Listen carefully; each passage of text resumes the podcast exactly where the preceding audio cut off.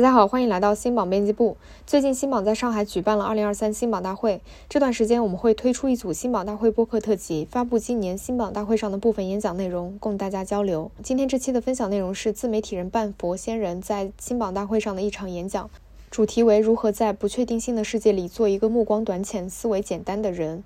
今年呢，也是半佛老师第三次来新榜大会。跟前两次不太一样的是，这一次他没有讲太多内容和方法论，而是分享了一些更个人的思维方式和感受。欢迎大家的收听。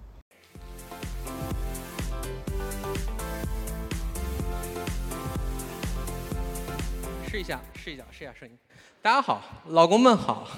啊，今天这个在在直播不不适合给大家磕个头啊，给大家磕个头。呃，呃，对，就就因因因为我我今天分享的主题是在不确定性的世界里面如何目光短浅，并且思维简单。就就因为你看这是最后一个了，对吧？就给大家就快乐一点，大家做的放松一点就可以。然后这个全都是表情包的表情包的堆砌啊，没有任何干货，就大家放放松一点就可以。就我跟前面的前辈们比是没有任何优势的。啊，好，那我们就开始了。就主要是说摆烂容易不过审，就是 所以所以讲了一个目光短浅并且思维简单。然后然后我前两年的时候就是还不是这么想的，因为新马大会今年是我来了第三次了。然后前两次的时候，第一次是讲如何用用技术来来来用爬虫啊，用数据来分析来分析你的内容。第二次是作为一个自媒体机构的。就是参与者，你如何来来衡量自己机构的 ROI？那今年为什么变了呢？因为我终于意识到了，就新冠教我做人了。对，就真的真的，就我我这几年没有断更过，就唯一断更过一个礼拜就是新冠。然后然后那个时候就是你不需要为难自己了，因为世界会为难你的。然然后这个时候要给大家分享几个故事，让大家能够呃可以看到为什么我变成了现在这个样子。啊，首先是首先是新冠，然后我得新冠的时候特别奇怪，就我先是在杭州得的，我先是在杭州得了一种病毒，然后得了之后就是难受了三天，好了，呃，当然是我自以为好了，实际上它是障眼法，然后我又去上海了，去上海又得了另一种病毒，然后两个病毒就是在我们体内达成了一致，然后我差点就给我绝过去了，因为我本身是有基础病的嘛，有糖尿病，有心肌炎。然后，然后我当时，对我当时最大的所有的智力都用于遗遗产分配，对，就，对，就就就就就就就就是在反复的确认，就是啊，我是不是只有一个老婆？我，对对，就我怎么分给我的爸妈和丈母娘？就是，对，就是这是真的。当你真觉得自己不行了，那个时候真的是喘不上气儿了，已经上呼吸机了。就我真的就是在生死之间，我终于躺了。就我终于意识到了，我做的所有的事情，从本质上都是没有意义的。嗯，在解决一个地府跟阳间的通话之前，我不需要这么卷。啊，然后给大家分享四个故事。首先是糖尿病，就你看我看起来就像是有糖尿病的人，对吧？然后我是在去年确诊的糖尿病，然后确诊了之后呢，就是我就是大夫说，就是很不幸你得了糖尿病，但是恭喜你。看你的这个体检指标，你可能四年前就已经得了糖尿病了，就你已经对，就术后是幸存了四年。然后我就打电话给我爸，打电话给我爸，然后我我这里解释一下，我是山东济南人，就直到今天，我爸妈对我的认知就是一个没有编制的个体户，就是就就真的在在每年回家过年吃饭的时候，我是坐小孩那桌的，然后就在在这种情况下，就是我给我爸打电话，我给我爸打电话说。爸，我我想通了，我我我想通了。我爸的电话那边很激动，你要回家考编制了吗？我说不是的，我说爸，我比考编制还厉害，我要超越你了。然后我爸在电话那边就是很激动，说孩子，你做你做了什么大事儿了？你要超越我了。我说爸，你看你四十岁才得了糖尿病，我三十岁就已经实现了这个目标。然后我爸在电话那边就老泪纵横，就是哎呀，少走了十年弯路，就真好，对，就。就真的，你得了糖尿病之后，你的血槽就空了。就我以前可以通宵通宵写稿，然后第二天再来参加新榜大会。像像今天为什么我下午没有坐在这儿？我是直到一个小时前才从一个睡眠的状态中被唤醒，就真的是特别累。然后第二个呢，就是我还有很严重的腰椎间盘突出。然后我去找了不同的医生来评估我的这个病，然后四个医生给了完全不同的治疗方案，完全不同啊，并且他们唯一相同的地方就是说其他三个医生是骗子，就这这这，对，这是他们唯一相同的地方。真的，上海的医生看不起杭州的医生，北京的医生看不起上海的医生，啊嗯，然后就是，然后这就你看茴香茴香豆的茴字有四种写法，四种四个医生有四种刀法，然后然后再之后呢，一个非常知名的大 V，非常非常知名的大 V，我我我不说他是谁啊，他给我介绍了一个蒙古大夫，对对对，他跟我讲，他蒙古人，呃，就是擅长骑马。就你骑马呢，你肯定会得脑震荡、腰突，还有颈椎病，啊，然后所以我们蒙古大夫可以给你治好。然后他给我推荐了一个在南京的蒙古大夫，然后我就定期开着车大清早去南京，然后他给我上那个药，然后就，然后再再回来。然后去了那边之后呢，大概，嗯，现在他还欠我八千块钱呢，就是说就是他跑了，就是，对，就充值之后他跑了，就跑了之后，然后我还。去找那个人说你怎么给我介绍的？他跑了，他跟我说，我就问你够不够蒙古？我们蒙古的习俗是要迁徙的，对吧？就就你，对，就是，对，就就没没有办法。然后后来我又去找各种偏方嘛，因为我去正规的医院都要求我开刀，就都要求我开微创，啊，但是因为我们家有有我有我家一个亲戚，他微创了之后又第二次腰突了，就就没救了就。然后，所以我就不敢开那个刀嘛，然后就去找一些其他的偏方。对，可以看这个偏方能存在，这是有很多道理的。这是满足了焦虑，然后去找了之后，找了一个很厉害的医生，就反正我也不知道厉害不厉害吧，反正都比我厉害。然后去了之后，他给我开了一堆中药，然后，然后，然后他说我跟其他医生不一样，我不赚你的钱，我不赚你的钱，这个药呢，你自己去药房里面去买就可以了。你只要先把这六千块咨询费结一下，对，就我我不赚你这药钱，我跟其他赚你药钱的同行不一样。然后然后我就去了嘛，去了药房，去了之后，然后药房是一个是一个医医学的博士在那儿，中中医的博士在那儿抓药，抓完了之后，他跟我聊天，他说这你们家还养马呀？然然后然后我说这什么意思？他说这个药它这个剂量跟这成分是一般是就是。兽医里治那个家里的那个马阳痿了，就是才给他配配这样的剂量和那个，对。然后现在我也没吃那个，就现在我也没有吃那个药，我担心我们家床质量不好，就反正，对。然后后面又找了一个很靠谱的医生，他给我治好了，对，也不算治好了，是定期复发。所以经历过这一系列的事情之后，我就终于的领，就这些事情是在一年之内经历的，就我突然就领悟到了，就是放过自己吧。很放过去，活着很不容易了。我今天又活过了一天，真棒。对，就真的就是。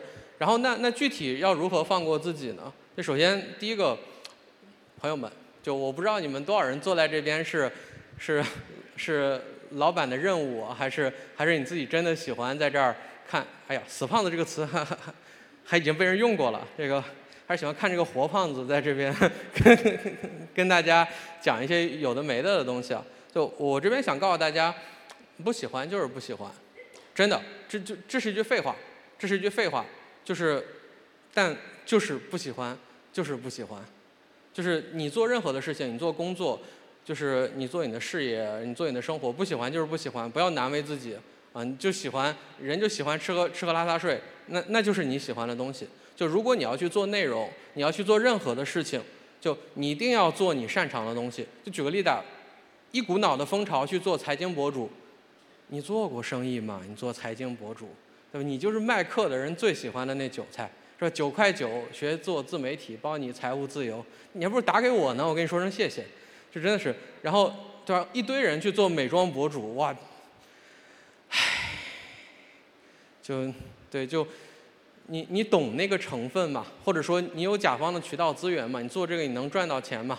对吧？你现在小红书上都有专门的生成器了，你文案你也写不过人家。家人们，谁懂啊？哎呀，这个，然后那不要动不动就一定要去看别人做什么你就做什么，你不喜欢、不擅长不要做。为什么呢？因为在今天，整个内容的矛盾是什么？在十年前，内容的矛盾是供给矛盾。就讲白了，那个时候你做微信公众号，你随便写点什么都有人看。那个时候大家的信息是匮乏的，而到了今天，内容的主要矛盾是分发矛盾。就讲白了，内容太多了，干扰太多了，那凭什么看到你呢？一定是人无我有，人有我骚，啊，比对，真的就你就要做到这个。如果你不是真的喜欢这个，你怎么能骚得起来呢？对，就大家自己想一想，对不对？是不是为什么你一到公共场合就社恐？你你一到私下场合跟朋友聊天，或者你在微信群里面斗图，你上班摸鱼划水，对吧？你浪得飞起，为什么？你喜欢，真的，就一定要喜欢。如果你说啊，我我喜欢的不是这些怎么办？去找，找自己喜欢的东西。这里要说，生活要的是热爱，然后工作要的是职业道德啊，就是老板卷有卷的价格，躺有躺的价格嘛。然后事业要的是信誉啊，就讲白了，甲方投钱，那你就要做到让甲方满意。对，就这个跟大家真的讲，实在做不来就不要做了，就不要去强迫自己，真的。这这个是我这么多试错以来给大家的一个真实的一个建议啊。然后另外呢，就是少研究别人的生活，少学那些大佬。少研究成功，多研究失败。为什么呢？因为这个世界上不会有任何一个人把他成功的真实的方法来告诉你。对你，你你相信他会这样告诉你吗？你从生物学的角度思考一个问题：他有没有可能是你失散多年的父亲？对，如果不是，那他为什么要告诉你？大家自己想想，你换到你自己，你找到了一个偏门的捞钱的方法，对吧？你会告诉别人吗？我要带到坟墓里啊！真的是，对，这这就是很现实。所以不要去学那些大佬，很多人你学不了。很多大佬赢在哪里？赢在投胎，赢在投胎。对你学不了的。然后也少研究成功，因为成功是一个非常非常非常随机的事件，非常随机。同一个就你想到的任何一种创业的方式。在任何一个时间节点，起码有一万个人跟你想到了一样的方式。他们有的人没有执行，有的人没有这个条件，有的人没有遇到合伙人，有的人他就是 就是没有遇到遇到了房东什么的，就反正就是最后他失败了。那你能说他做错了吗？那他为什么失败了？中间的变量是什么呢？所以少研究成功，多研究失败，就多研究那些倒霉的人他怎么作死的，你就多研究那个。就这个世界上比的还是。谁活得更久嘛？然后再往下，大家看，可以看右下角这个，就你根本获取不到真实的信息。说大佬们告诉你，我很自律，哦，我每天很努力的工作，啊，我每一天怎么怎么着？哇，人家自律完开趴去了，你自律完还要挤挤地铁呢，你就你最后就猝死了，都给 ICU 冲业绩，就不要去 不要去学，就对，就我们做实验知道控制变量法嘛，对吧？初中物理都学过吧？呃，初中化学都学过吧？哦，对，大家应该都上过初中啊。就是，就反正，对，就，呃，我猜，我猜啊。然 后，那两个两个要素它的变量是完全不同的，它们执行同一套东西。你把法拉利的那个发动机，你装到那个 ofo 的那个供氧单车上，对吧？你说交警找到你的时候，求交警找到你的时候，你碎裂成了几块儿？对，不合适。然后，呃，我知道大家很多人买票在这边呢，一部分是被骗的，就是那那为什么你会被骗？因为你觉得焦虑，因为你就觉得听听这些人他给你讲一堆东西，对吧？他给你讲一堆东西，就是好像你能够有所收获，你能够找到你的那条路。恭喜你，我找到了从你手里赚钱的路，对吧？你你并没有找到那条路，焦虑是不能创造价值的。焦虑没有意义，它只能伤害你的身体啊。那这里我总结了一下：三点睡，六点起，阎王背后纹个你；三点睡练力量，十点阎罗好榜样。这这这个这个不是乱说的，是我身边，我以前在大厂出来的嘛，我身边有好多优秀的同事，他们加完班之后还要去健身房练，然后练完了还要去蹦迪，然后就是。就非常的时间安排的非常满，包括现在我看很多大学生他们搞什么军训式旅游，就把自己的时间安排的满满当当的去做，就他们很焦虑，觉得人生苦短，就抓紧享受这享受当下，不是的，对，那你一定要知道，焦虑不能创造价值，包括大家拿的工资也一样，你拿到的工资不是你的价值，是房东的价值，为什么呢？因为你这样想，你在一线城市不给你开这个工资，你连房都租不起。对你没有办法去当老板的螺丝钉，所以那是你的价值吗？那是房地产的价值，所以这个时候我不是让大家不要努力啊，是我让你不要为难你自己。你要意识到你并不能一个人去把把把天给腻了，对，不要整天光想着价值，就那你只能给生心理学去创造产值啊，这个。对，然后接下来讲的是一个很现实的，这个是我自己最喜欢的事情，就是有自己能够投入时间的爱好。就什么意思？就是当我做这件事情的时候，我可以毫无毫无顾虑，就是非常快乐的把我的时间给浪费掉。啊，可以是打游戏，可以是刷短视频，可以是看书，啊，可以是那个大半夜大半大半夜拿着皮筋打人家玻璃，就反正是有各种各样的事情。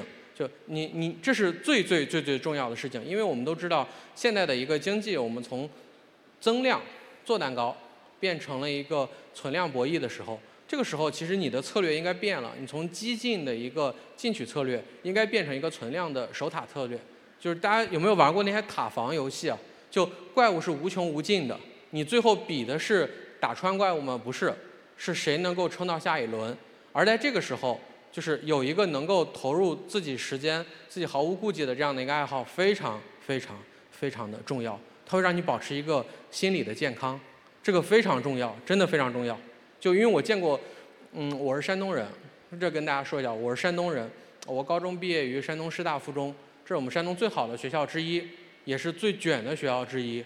然后就我们那学校里面那个狗的尾巴都是卷的，就真的太太卷了。就我我我真的我读我读高中的时候，就我们卷到什么地步？就寝室里面，寝室里面晚上就白天上完晚自习，夜夜里上完夜自习，然后他们还要在被窝子里面拿那个手电在那儿在那儿看，就真的太卷了太卷了。然后我身边从小到大都是这样的卷王，然后就是在即使在这种恶劣的环境下，我的进步潜力依然是全班第一的。嗯，就对，就就就在非常稳，成绩非常稳，老师都夸我太稳定了，这个孩子。对，在这种情况下，我充分见识到了那些卷的人。然后我们再看今天，十几年过去了，十几年过去了，就那同学里面，就我觉得最最悲哀的是当年那些做的非常好的同学，就就说真的，我我去跪舔人家，人家都嫌我脏了他脚。就是那样的优秀的卷王同学，他们过得不快乐，很重度的抑郁。为什么不快乐？他不放过自己，他不放过自己。就有任何的事情，他认为是自己的错，他认为这个事情一定是能做的。我没做到，是我没有找到那个 key。尤其是学霸和那些优秀的精英，他们是这样的：他们怎么做成了，不放过自己，用一切的手段就要把这个事情做成。那最后怎么没有做成？因为很多事情，你是要注意一个客观规律的，不是你不放过自己，他就能做成的。尤其是包括我们后来的同事，然后身边的朋友，就会遇到一个问题：越是优秀的，越是精英的人，他面对失败的一个。失败的一个抗挫折能力就越差，就不是因为他不行，也不是因为他不懂道理，也不是他知道非战之罪，他不能放过自己，他不放过自己，就凭什么我做不成？凭什么？对吧？凭什么我不能把这个台子踩塌？凭什么？你也不知道为什么。然后这种人还是很容易被骗，就你稍微给他灌输一个就是乱七八糟的理论，他会自己试图合理化这个理论，他不会意识到这个东西可能一开始就是错的。他会用自己的逻辑架构去合理化这理论，这就是为什么我们一直说投资人是最好骗的群体。他们完美符合了我刚才说的那个特质。就为什么那些投资人被各种学历不高的、一看就我们正常人一看就有问题的项目骗了？因为他们自己会把这个东西合理化。嗯，所以大家学会放过自己，学会放过自己的第一步，就是要把时间投入到可以被你浪费掉的一个一一个事情。这个真的非常重要，不要觉得。不要觉得这个是浪费时间。我告诉你，大家都只有八十年的时间。算了，我八十年吧。大家是我的读者，你们有一百二十年的时间，对吧？大家你们都有一百二十年的时间，时间一定是浪费掉的时候才属于你的，真的。就是就跟你手里拿一个冰激凌一样，你要是现在你不赶紧吃它，你不赶紧吃了它，啊，你的同事就给你舔一下，是吧？然后你你可有可能掉地上了。你只有把它吃掉，把热量吃掉你的肚子里。它才是属于你的，这就是我说的目光短浅。就这一刻，这一刻，我把它吃掉，它就是属于我的。这一刻，这个时间，你把它浪费掉，它才是属于你的。然后你看，我是一个思维非常简单的人，就是就很多人嘲嘲讽我说我跟我的嗯潜在的读者群体们蠢的相得益彰，这个说得好，对吧？那那当你学会浪费时间之后。你要你要学会第二步，就是学会浪费你的思维能力，就是说你要充分的认识到你是一个思维简单的人，就放过自己，就是你不要对自己有过高的期待，这个时候你会很快乐。你看你做一个内容，做一个工作，做不好，理所应当的，因为我是一个思维简单的人嘛。那我格局不高，是吧？满脑子就是今天怎么去骗，呃，怎么去更好的服务甲方，对吧？这应该的，因为我是一个思维简单的人嘛，对吧？那为什么喜欢喜欢拖延，不到最后不交稿，是吧？甲方那个甲方催我稿的时候，我甚至 P 图告诉他再写了再写了，为什么呢？因为我是一个思维简单的人啊。那那被被很很聪明的读者，对吧？很很高级的读者骂，很正常，因为我确实就是这样的人。就是一思维简单的人，人骂的对，我还给他点赞，对我给他点赞了之后，我睡得着，他睡不着了，就我给他点赞了之后，他心里就开始博弈了。我骂这个傻逼骂的这么狠，他还给我点赞，他要么是心理变态，要么他憋着什么坏，对他他他开始睡不着了，对，就就就这个时候，你看你就把压力就是转移到了别人的身上，就只只要我我承认我是一个思维简单的人，我就可以很快乐。对，就另外，大家真的不要对自己有太多的期待。就这真的是我过了三十岁之后我才悟到的东西。因为我们小时候每一次考试都是量化成的分数，你跟你的同学都是要比。我的人生中那时候只有那一件事情。然后在现在我们再回来看那个事情，它对我们的人生的影响并没有，并没有那么巨大了，对吧？你看我现在这么说，这么说就是潜，你看你你们以后都有孩子，对吧？我潜在了为以后为我的孩子排除一些竞争对手。对，然后，然然然后，真的是，就大家放过自己啊。然后另外呢，放过自己的另外的表现形式，就是放过放过自己，也放过别人，就是不要被别人有太多期待。这个刚才沈帅波老师讲的很好，谁骂了他拉黑谁。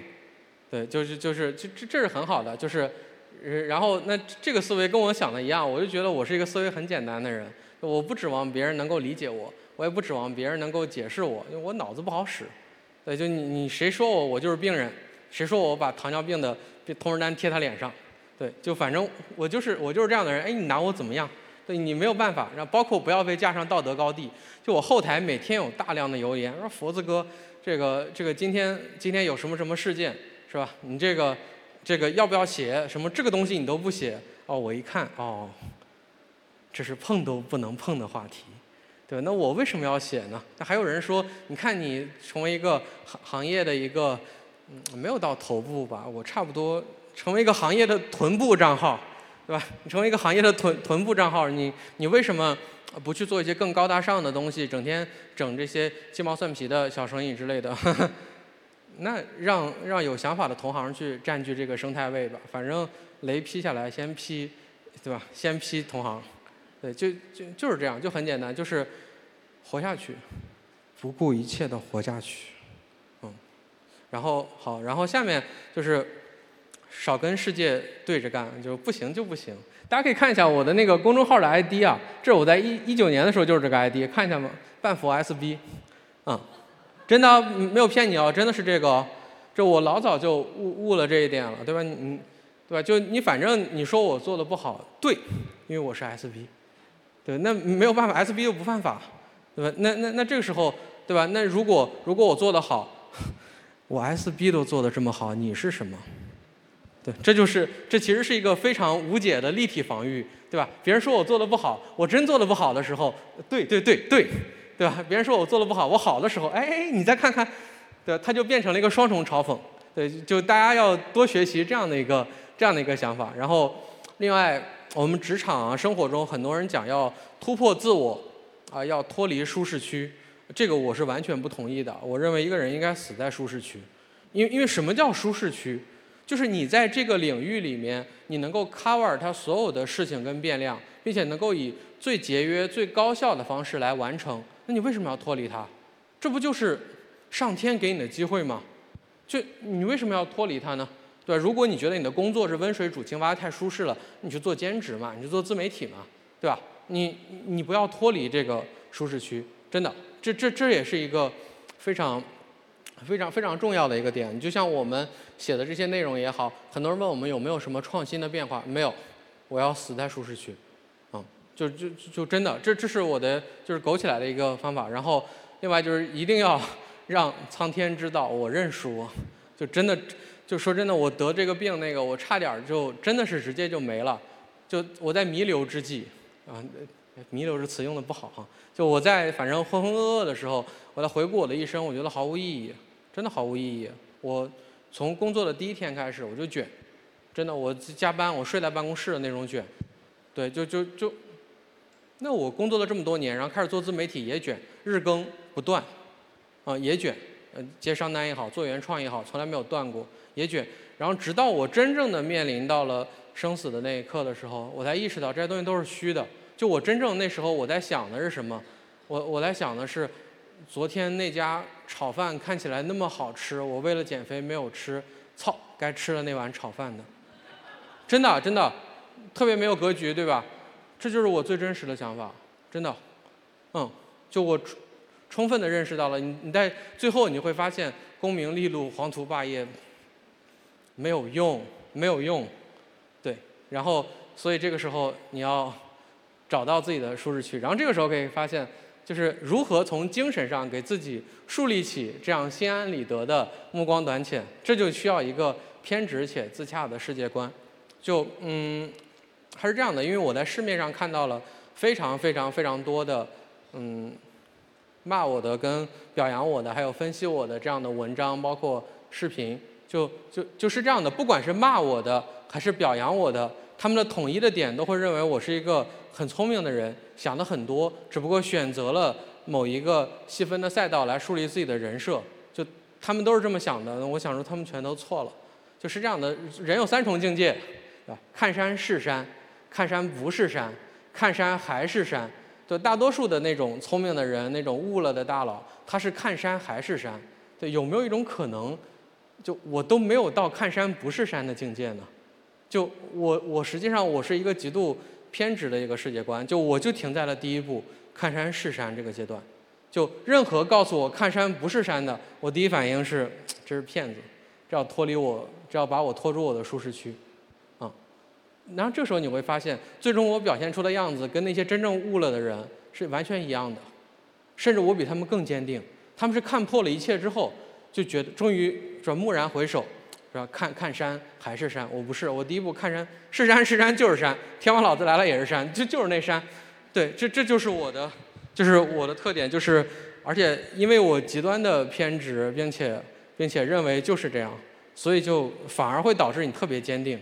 啊，就就类似于精英，他容易不坚定，他容易接受别人的想法，我不接受，我说是山就是山，嗯，然后另外呢，大家遇事啊，遇到事情要在自己身上找原因，但不要认为是自己的错，啊，错一定是别人的，对，这这个一定要记住，非常重要，错一定是别人的，嗯，就就是我们自己知道，或许是自己有些地方不对，那我偷偷的改正，但你说我错了，对吧？你是不是？派来派来告诉我山不是山的，不可能的，对，错一定是一定是别人的。就今天出门，是吧？今天今天出门吃了一个就吃了一个很油的东西，又喝了冰可乐，变成了喷射战士，是谁的错？是汉堡店的错，是那个可乐的错，反正不是我的错。就就就这个东西很无耻啊，但不是让你告诉别人的，是让你给自己开脱的。嗯，嗯，哎，不好意思。然后我们接下来讲一点实操的东西啊，就到底要如何来寻找一个确定性？因为这个世界是不确定的嘛，这世界上能确定的东西不多。好，那就是一定要用最简单的思维来理解问题和做决策。这个这个最简单的思维你们要学啊，我不需要学，因为我脑子没有那么聪明，就我只能看到一件事儿。对，你们可能要研究一下什么是简单和复杂。就我我我所有的想法都都是很简单的。好，就。好，就在我看来，这个世界它就是非常简单的一件事儿。天上不会掉馅儿饼，天上不会掉馅儿饼，一切东西都要交换。就很多人讲人脉，我不理解，我没有办法去跟别人做交换，那他怎么会是人脉呢？我倒是微商的人脉，那那那然后遇事情要多想，我拿什么来交换？哦，这个特别重要，因为百分之九十九的骗局，它都是 只给你讲好的，你没有想到代价。啊，然后再往下，免费的东西一定有看不见的坑，啊，这你看非常常识的东西，但是很多人他在面对利益的时候，他忘了这些东西，嗯，然后，然后再往下就是很很正常，就是你看，假如你面对员工，你面对你的同事，嗯，少画饼。就他来上班是干嘛的？他来上班又不是来认爹的，他来赚钱养家的。呃，那你给钱就好了，对你让员工不走，对你到底要怎么解决呢？世界观给他讲三观、讲价值观重要吗？不重要，你给钱。你看阿里、华为整天讲什么狼性、讲奋斗文化，是吧？你看你觉得员工被洗脑了，你就觉得有用？不是的，你看他们的工资单。我身边太多同事在那边，对吧？每次都是一到年底啊，垃圾阿里毁我青春，一看到年终奖，哎，再再干一年吧，真的，就就很简单，因因为你知道，简单的价值观的价值就是在于它是自然而然的、不可被挑战的。人人不吃饭就会死，你不给钱我就不给你打工，这是自然而然的事情，就你只要做了就好了。那另外，你像我是做一个偏商业分析类的自媒体，那这个时候我肯定是要接广告啊。为什么会有人？觉得 做这个行业，就是有些读者说你怎么老接广告？是啊，我接广告说明我牛叉呀，不然呢？对，不然呢？没有人给我投广告，那说明我做的不好呀，对吧？你给我点个赞，你骂我两句，这有什么价值？没有价值。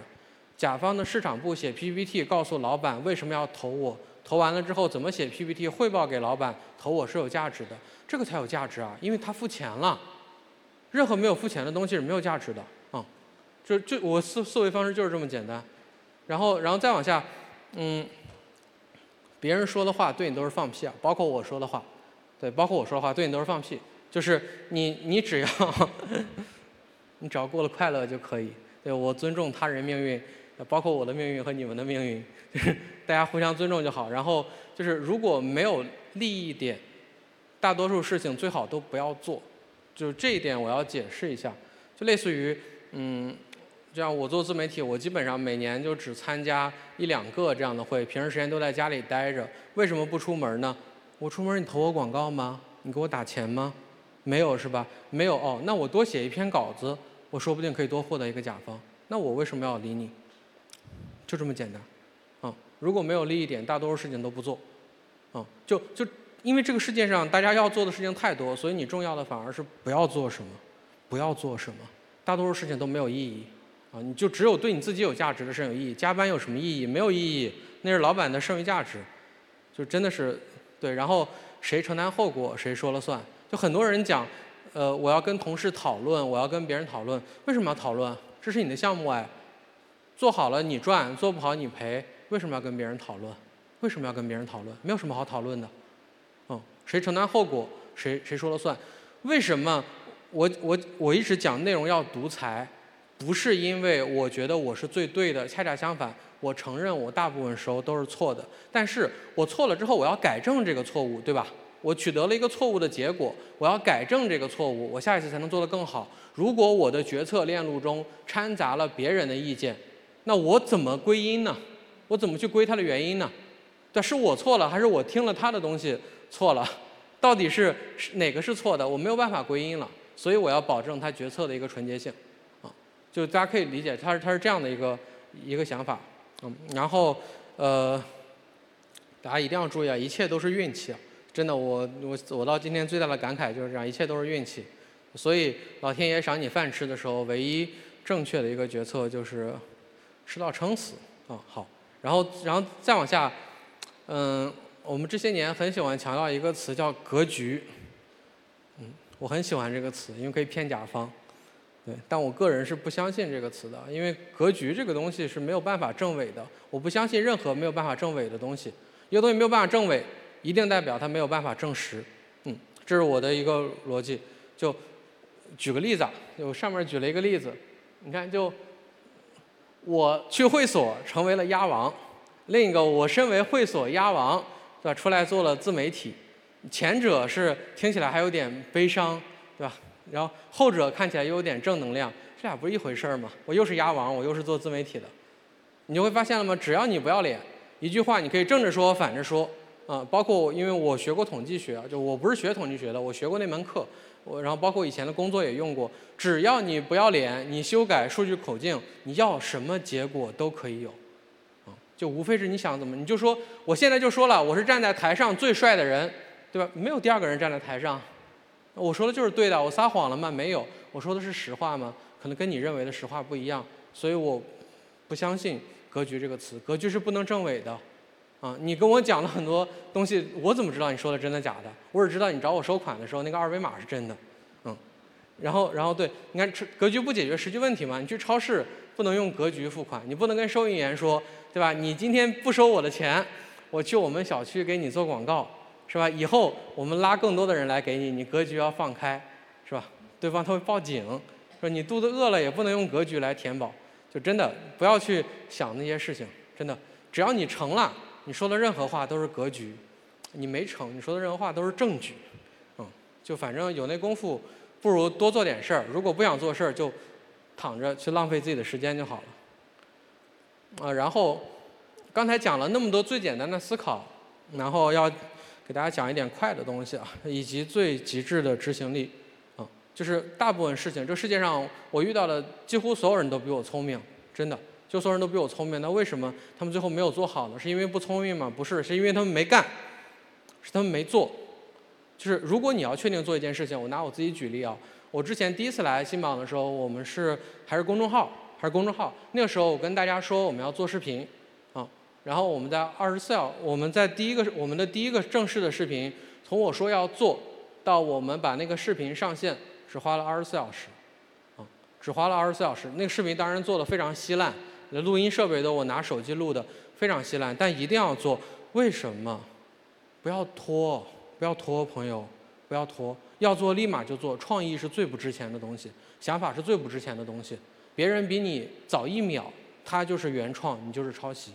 不要拖，做任何事情不要拖，而且不要不要担心自己做的烂。哇，谁做的不烂呀？大家都是第一次做人，做一开始一定是烂的。重要的是，你通过做这件事情上，你能够收获到正确的问题。像很多人他买各种各样的课，我觉得一点必要都没有。你没有真的做过，你连正确的问题都问不出来，你连正确的问题都问不出来，你买课有什么用？你没有正确的问题，你从哪儿找正确的答案？先做，做他妈的，哪怕做了之后做失败了，做的很丑，没有关系啊，你已经知道这条路是不行的了，那你就再做，再做另一条就好了，疯狂的试错就可以了。啊，那然后你像真正的大师做内容，那是收发自如，对吧？我们这种就很普通的自媒体人，就是做内容，就是学习品如，就是骚一点。就我们就真的只有这样，你不喜欢东西就别做了。如果你觉得有想法，哪怕是你今天晚上在酒桌上跟人吹牛逼，我希望二十四小时之后你能够把你的想法落地，哪怕是脸先着地，你起码也知道了这个想法不合理的地方在哪里。这个特别特别特别特别特别重要，这也是认为唯一我自己归纳下来的我们或许正确的一些事情，啊，然后真的想是想不通的，这个跟唱想是想不通的，做了再说，做了再说，就是不被社会毒打，不被甲方毒打，你是不会懂道理的，不会懂道理的，嗯，做就可以了。大家在这儿听了这么多人讲，讲是没有用的，做，做他妈的。然后你看，像我自己也是，当你在做事的事情呢，你的眼中应该只有这一件事情。就像我今天，我有资格站在这边跟大家讲一些废话，我靠的难道是我的长相吗？是是吗？呃，不是，就反正就反正我能够走到今天这步，所有的一切都来自于稿子，所以我的人生只有这一件事情。我我我不做家务，全交给我老婆。我不做家务，然后其他的公司管理运营的事情我我也不做，我也不涉及，我只做一件事情，写稿子。嗯，写稿子，写稿子，写就完了。有跟别人废话的功夫，又出了一篇稿子。我平时跟同行交流也非常少，因为我有跟你废话的功夫，我又写了一篇稿子出来。啊，就这样子，你说不疯魔不成活，我疯过。嗯，就这是这是一个事情，就是大家一定要学会。如果你真的要做做短视频做副业，那你要确定你的人生中的业余的绝大时间，你就放在这件事情上，做烂它，要么做烂它，要么做烂你自己。啊，这是这是在这个卷的不行的时代，唯一有一点点机会的东西，嗯，真的，你就包括我们做 B 站的知识区的账号也好，同期崛起的太多了，我们不是，我们不是最耀眼的那个，我们真的不是。那为什么到最后剩下的是我们？因为我们只做那一件事儿，同行们已经去参加各种峰会去了，已经会跟各种粉丝进行深入交流去了，啊，我们没有，我们只做这一件事儿。好，那最后大家全是聪明人啊！你们坐这儿的人肯定都比我聪明，就是大家都是聪明人，但最重要的是，当一个傻子，什么叫傻子？思维简单，目光短浅，然后眼里只有一件事情，除了这件事情，其他什么都什么都别做，因为这个世界对傻子是有优待的，因为不会跟傻子计较。啊，那其他的就是大家记住自己啊，一定要乐意浪费自己的时间。如果有自己想做的事情，立马就去做，不要管身边的人任何的话，都是放屁。你自己去做，做输了也不要紧，拿出问题所在，再去请教专业的人。啊，那最后就是保持心情愉快，活下去。